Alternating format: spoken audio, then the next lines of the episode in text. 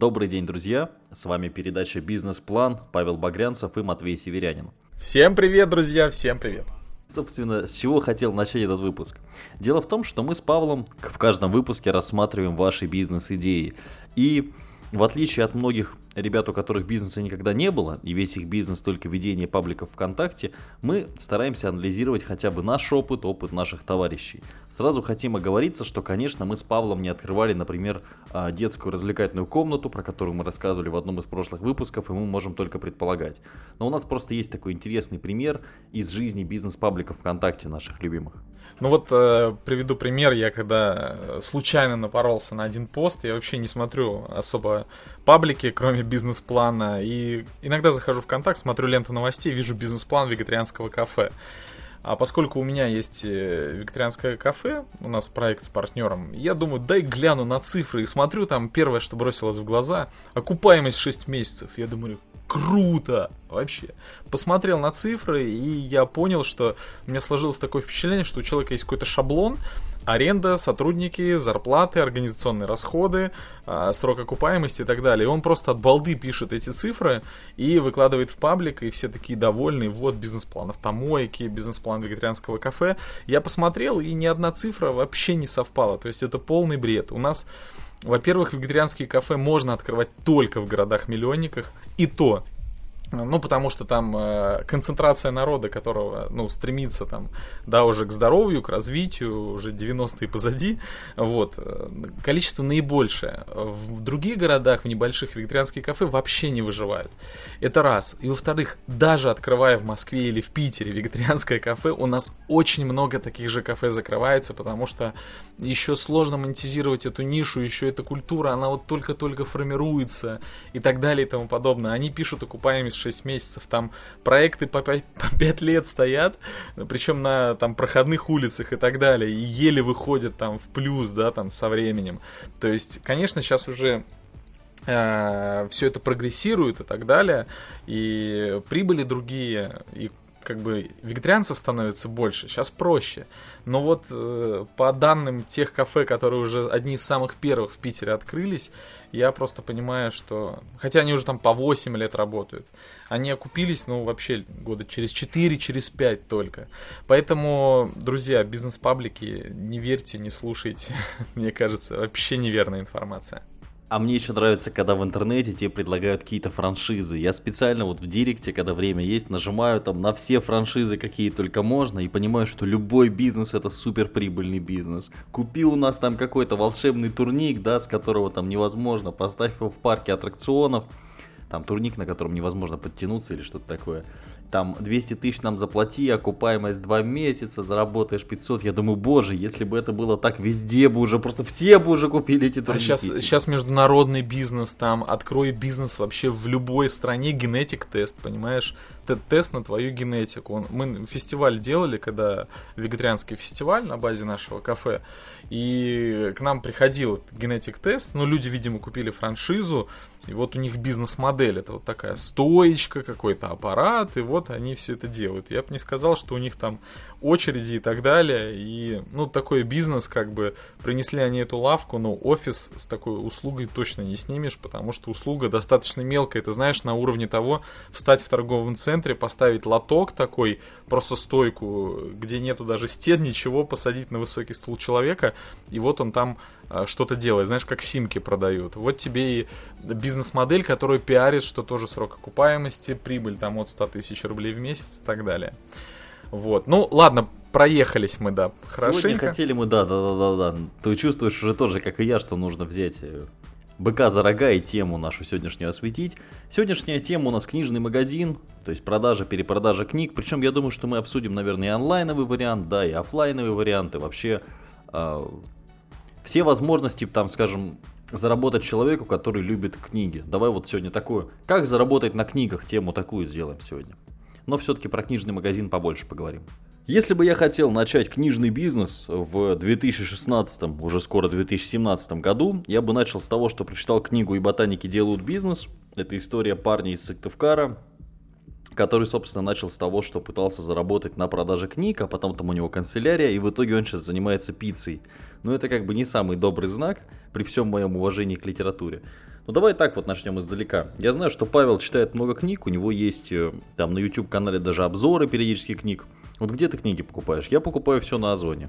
Ты как бы физические книги с доставкой или электронные покупаешь? Да, я люблю, вот я что-то как-то, вот у меня такая мания, я люблю именно физические книги, и у меня много физических книг, я электронки практически не читаю. А я люблю вот пойти и купить. Э, потому что ждать я не люблю. Если загорелся книга, я хочу начать ее здесь сейчас, я иду в буквоед. Но когда я, естественно, путешествую, или книга какая-то очень легкая, знаешь, то есть нужно какой-то легкий лайфхак оттуда получить, ну, в книгах же много воды обычно, а мне вот прям нужно, я ее быстренько скачаю, иногда мне даже хватает бесплатной версии, знаешь, там дают страниц 40-50 прочитать бесплатно. Иногда даже мне этого хватает. Поэтому книжные магазины я люблю, но а, в книжных магазинах есть один а, большой нюанс. Наверное, для новичка это недостаток. А для того, чтобы был э, хороший поток людей, мне кажется, одного магазина просто недостаточно, потому что нужен огромный ассортимент. И то, я вот заходя в большой книжный магазин, а, наблюдая огромный ассортимент книг, иногда не вижу там толпы людей. Именно поэтому а, эти магазины, они либо нишуются, допустим, только там деловые книги. Ну, возьмем сайт там Ман, Иванов и Фербер, да, они как бы книги своего издательства продвигают, но у них есть ниша конкретная. А детские книги, допустим, и деловая литература, там, современная, там, бизнес, маркетинг и так далее, они не идут куда-то далеко, там, в художественные, еще во что-то, они все вокруг делового сосредоточено. То есть, чтобы привлечь человека, нужно либо работать на какую-то низкую нишу, узкую нишу, либо э, магазин совмещать с чем-то. Да, что делает тот же Буквоед, один из лидеров рынка? Он проводит параллельно постоянные мероприятия и встречи с авторами. Мне кажется, новичок это не потянет. Это то же самое, как мы в кафе проводим регулярно фестивали вегетарианские, то есть мы за нами закрепляем некий бренд, что наша площадка это вот вообще возможности. Это не только еда, но и тусовка. Да, тусовка. И вот сейчас э, книжные магазины, да, они тоже стараются создать такую тусовку. Поэтому а, с чего можно начинать? А, допустим, у нас в Питере есть а, книжная а, ярмарка. А, ну, название такое советское, конечно, но не продающее. Но э, весь город знает, что хочешь доступные книги, хочешь все найти, едь на эту ярмарку. Это опять же огромный комплекс, где я уверен, эти маленькие лотки э, с арендой стоят достаточно недорого, и там есть огромное количество литературы. Можно начать оттуда. То есть первое, э, моя позиция.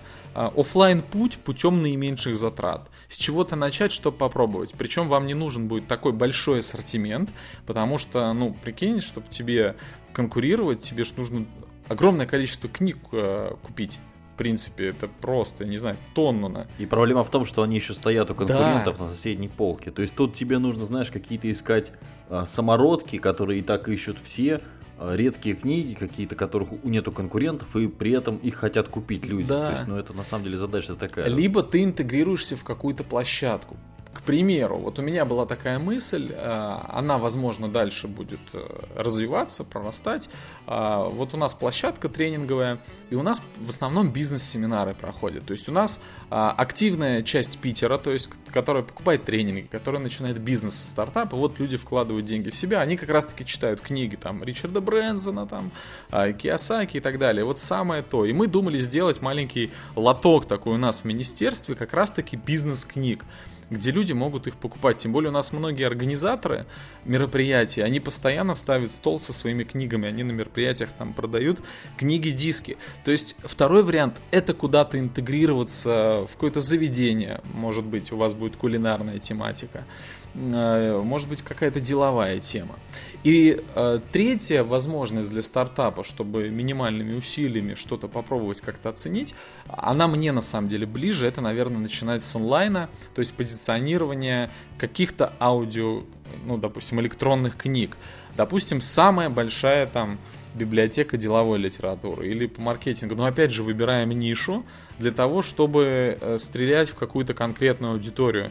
То есть, если вы наберете там кучу романов, там, там, Донцову, эзотерику и так далее, вы в этом вообще ничего не понимаете. Вы знаете ли вы вообще, что люди читают, да, и что актуально, а что нет. Поэтому берите то, что вы знаете. Ну, давай Я уверен, что люди, которые нас слушают, они больше деловую литературу предпочитают. И, а, соответственно, мы делаем некий такой склад деловой литературы. Мы делаем а, какой-то паблик, даже тематический, можем туда какие-то отрывки книг, да, выкладывать. Опять же, в социальных сетях это очень круто, все можно развить. То есть важно упаковать бизнес. Мы делаем сайт. Ну, посмотрите тот же сайт Манованов Фербер. Там немножко другой функционал, то есть это не какая-то огромная машина, как Озон там или Litres. Это обычный сайт, где в виде книг где такие же обычные картинки, и где кнопка «Купить» ведет там на какой-то биллинг, то есть э, система упрощенная. Это значит, что не нужен какой-то сложный и дорогой движок. И э, на самом деле сайт проще раскрутить, да, чем э, офлайн магазин, потому что у вас есть четкие каналы рекламы, которые вы можете измерить. И вы социальный трафик гоните не с одного города или с одного места, а вы тра- э, гоните его со всего интернета. И чем сложен офлайн книжный магазин? Тем, что здесь тоже все решает место.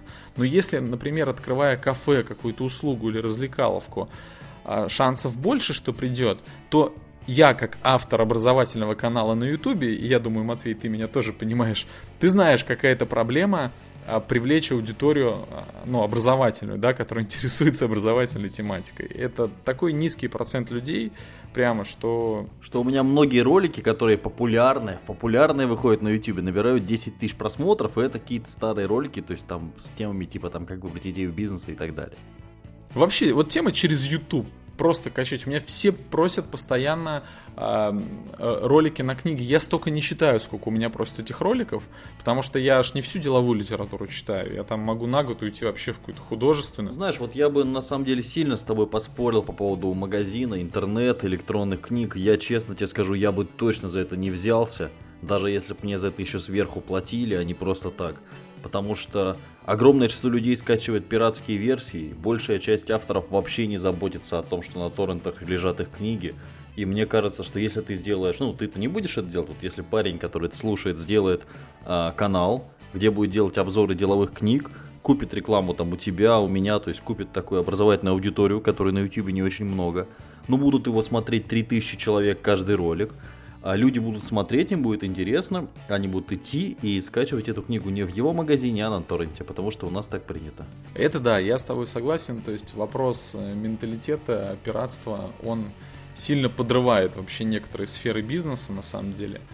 Вот. Э, Но, угу, что хотел рассказать. У нас э, есть район в городе, который считается таким автомобильным, негласно, потому что там большое число автосалонов, и там большое число, то есть там авторынок находится, большое число автомобилистов, там сфокусировано всякие автозапчасти, автосервисы. И я удивлен, но уже три года, причем это не очень далеко от меня магазин, я даже туда заходил, работает магазин автолитература. Я зашел в этот магазин, то есть там вот эти стандартные старые книжки, как ремонтировать там какую-нибудь машину, да, как, там, как ремонтировать Renault Logan. И, то есть я не знаю, э, на каким чудом, но у них отдельный небольшой там такой, как две комнатки, это все стоит, и это все продается, и там все время есть какие-то люди, которые покупают там книги. Но это нишевая есть, тема, быть, вот такой... опять же. Да, да, да, нишевая тема, да, и грубо говоря, знаешь, как говорят там в больших торговых центрах, есть якорный арендатор, да, то есть там, допустим, люди идут в М-видео и по дороге там проходят между какими-то лавками, где вы там гаджетами торгуете, и, соответственно, вы получаете бесплатный трафик за счет того, что арендуете просто в нужном месте. И вот такие варианты могут работать, да. Ну, там, у нас в институте, например, был замечательный ларек канцелярский, где было большое число книг, как сопутствующего товара. Но ты пробегаешь мимо, покупаешь тетрадку, иногда покупаешь книжку, ну, потому что вот ты там, допустим, забыл тетрадку или еще что-то, или тебе срочно нужна новая ручка. Вот знаешь, какие-то такие места в офлайне для книг можно найти. Но, честно скажу, опять, я, я скептик, да, ты все время на позитиве. Я считаю, что книжный бизнес в России, ну, он практически мертвый, и, ну, книги читают очень мало. А в интернете соревноваться с Озон.ру, ну, извините. Да, э, поэтому э, оптимальная тема тоже, возможно, интеграция куда-то, она не потребует большого объема, не потребует большой площади, вложений и возможность протестировать, э, попробовать и так далее, если вы э, горите этой идеей. Ну, либо надо отстраиваться. Но надо еще обратить внимание, что книжные магазины зарабатывают не только на книгах. Это та же канцелярия, это те же э, либо сувенирки, подарки, это может быть даже и вместе с этим упаковка подарков, там открытки, все остальное. Ну, то есть тут допродавать, все что-то допродают. Дополнительно. Ну, канцелярия уже отдельная немножко тема, да, потому что сейчас тоже большая конкуренция. Мне кажется, дикая конкуренция, особенно к первому сентября, везде эта канцелярия стоит. Это да. Я так расскажу немножко страшную историю. Мы э, шли из кино, и мне нужно было купить блокнотик. У меня кончился мой блокнотик, и я смотрю большой детский магазин. И там тоже продают канцелярию. Я туда зашел, у меня приступ эпилепсии случился от большого числа разных цветов. То есть я никогда не думал, что меня может напугать, когда вокруг разноцветные яркие цвета. Но в поисках блокнота в детском магазине, где везде были какие-то свинки Пеппы, покемоны, и все это было, знаешь, вот просто везде. И то есть у меня глаз, я даже я шел, и я понимал, что я не могу сфокусировать взгляд хоть на чем-то, да, потому что слишком много ярких цветов. Я просто был в шоке от этого. Но все не к тому, да, не к моему печальному опыту, а к тому, что все-таки блокнот сейчас можно купить практически везде. И я вот насчет книжного магазина сильно не уверен.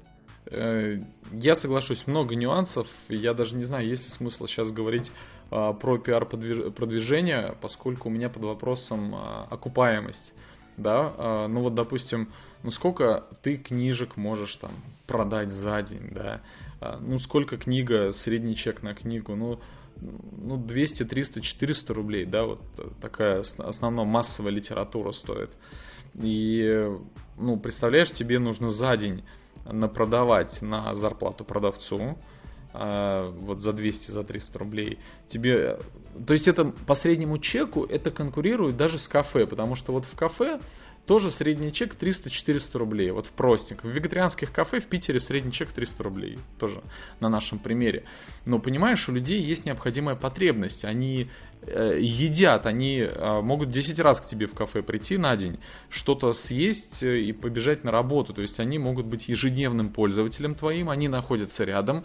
И то развитие кафе под вопросом, потому что, несмотря на возможность постоянных клиентов, ну, все равно сложно как бы окупиться, сложно выйти в плюс и так далее. Тут прикинь, книги. Тебе за средний чек 300 рублей нужно продать книгу человеку, который купил ее, ушел и читает э, целый месяц.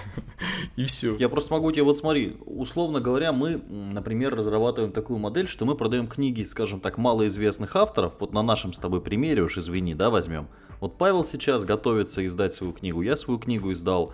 Ну вот я честно могу сказать там реальные цифры, да. Из типографии книжка уходит, вот у нас, если тираж не очень большой, по цене где-то 100, там 150 рублей. Ну там много тонкостей, но вот давайте возьмем за, так сказать, эту основу, да. Ну продать ее реально рублей за 400. Ну мы, конечно, продали своей теплой лояльной аудитории, которая поддержала наш краудфандинг и так далее, там другая немножко история. Ну то есть 150 рублей книжка, продать можно за 300, ну, может быть, за там 400 рублей. Даже если там аренду и вообще все отбрасывать, представим, что там эти 200, там, ну, 250 рублей с книжки мы зарабатываем с одного просто, с одной покупки. Я, например, очень много читаю. Ну, по меркам окружающих, да, я читаю там одну книжку в неделю у меня цель. Ну, сколько я принесу твоей компании денег? И при, при этом у тебя должны быть все книжки, которые мне интересны, да? Для меня большой вопрос. Я, например, все вопросы... У нас с тобой, знаешь, такая все время идет реклама э, нашего любимого издательства, но тем не менее, я, например, почти все, что читаю из книг, это я захожу на Озон, смотрю, что свежего вышло у там Ман Иванов и Фербер издательства, и просто покупаю там 5-10 книжек сразу. То есть не знаю насчет книжного бизнеса. Угу. В общем, э, подводя итог, э, данный бизнес подвергается нашей сильной критике как бы я не пытался вытащить э, на позитив, э, Матвей меня опускает на землю, и в принципе это оправдано, потому что, а, ну, да, на чем зарабатывать? То есть покажите мне какой-то ходовой товар. Как правило, а, есть э, в каждом бизнесе какой-то товар-локомотив. А, допустим, ну и опять же, если... Туалетная бумага или бананы. У нас в нашем тренинговом пространстве товар локомотив это наш большой зал, а все остальные залы вот для пространства наше кафе это такое сопутствующее, это что-то допродавать. А это локомотив. В кафе там локомотив это у людей обычно там бизнес-ланчи, либо какие-то напитки. Это то, чего продается много, а, то, как клиенты привлекаются, а потом дальше монетизируются на каких-то других товарах, продуктах. Вот в книжном магазине я не понимаю, какой может быть товар-локомотив. Это какая-то востребованная книга, да, популярная, бестселлер.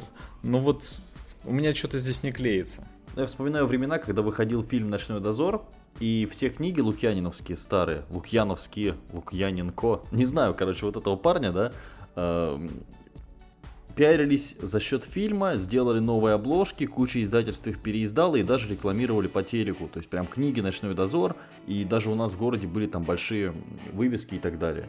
Ну блин, ты рекламируешь книгу и говоришь, приходите, купите там у меня в магазине, а люди заходят и скачивают с торрента. Или заходят и покупают в другом книжном магазине. Так в том-то и дело, что когда рекламируют книгу, она не ассоциируется с каким-то магазином. Смотри, идешь ты мимо автосервиса, либо он близко к дому, либо лояльные цены, цены, либо знакомый твой мастер, да, то есть у тебя есть какие-то серьезные вещи туда пойти. Идешь мимо кафе, ты знаешь, что там вкусно, там такая цена на бизнес-ланче. То есть есть заведения, которые вот э, не может никто скопировать, вот там есть какая-то индивидуальность. Или у нас арендуют зал, потому что у нас нет такого вида в городе, да, там на ботанический сад. Ну, нет и все. Вот хоть ты вложи 5 миллионов, ну все, вот у нас одна такая локация. Уникальное торговое предложение, как сейчас да. модно говорить стало, да. Уникальное торговое предложение. А вот когда рекламируют книгу, у тебя книжный магазин, то человек, понимая, что проходя мимо любого книжного магазина, он зайдет и найдет эту книгу. То есть твой магазин, он не становится точкой притяжения. Я знаю, что есть книги, которые выходят только в каких-то магазинах, только для каких-то сетей, да, как есть там товары, например, которые продаются только в магните и так далее. Но это не для новичков, да, это не это для уже сеть. Совсем. А да, потому что сеть, она может диктовать условия рынку, она может э, снижать цену изначальную для издательства, она там много чего может. И, но, но это сеть, поэтому здесь как бы да, не очень подходит вариант. Поэтому, знаешь, тут у нас такая ситуация, что вроде бы и нравится нам эта тема, и я бы с удовольствием сказал всем, ребят, открывайте книжные магазины, это так здорово, но наш вердикт в этот раз неутешительный. Кстати, первый раз за историю передачи мы даем совсем неутешительный вердикт. Спасибо, что, спасибо, спасибо, что слушали. Спасибо тоже меня. У меня аж это сбился немножко разговор не так если. Короче, по ссылке в описании можно предложить свою бизнес-идею, мы с Павлом с удовольствием ее разберем. Ищите нас ВКонтакте, на Ютубе, Павел Багрянцев и Матвей Северянин. И не забывайте слушать наши подкасты на абсолютно разных платформах, все ссылки есть в группе. Всем пока до новых встреч!